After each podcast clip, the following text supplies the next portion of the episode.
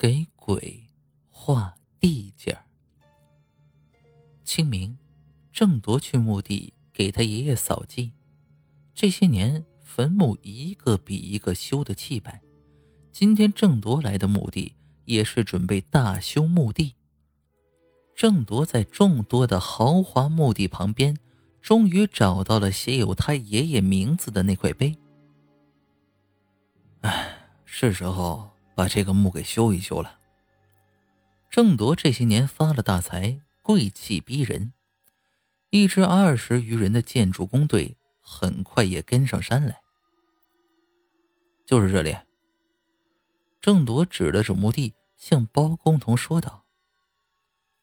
包工头拿出郑铎交给他的施工图纸，招呼着手下这帮农民工准备施工。这时。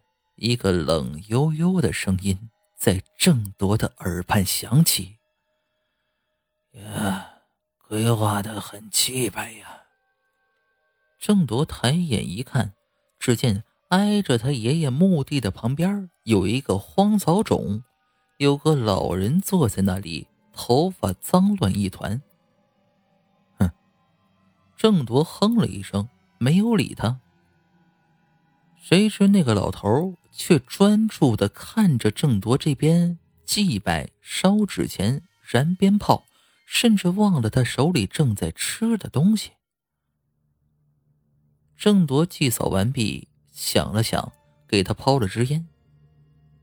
老头咧嘴乐开了，从地上捡起烟，正要衔在嘴里，却又停住，摇起了头。饿了。谢谢，来不及了，我得走了，要带着他一起走。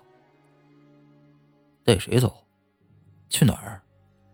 郑铎忍不住好奇，问了句：“哎，我老婆，我搬家前要把她带走，找个不被挤占的地方。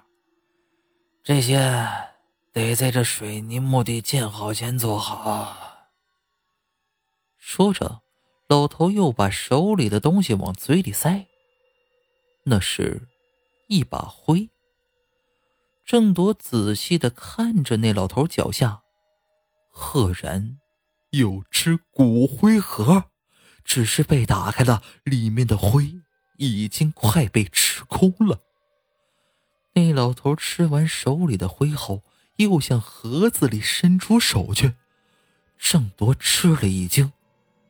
正要说什么，那老头又在地上画了一道线。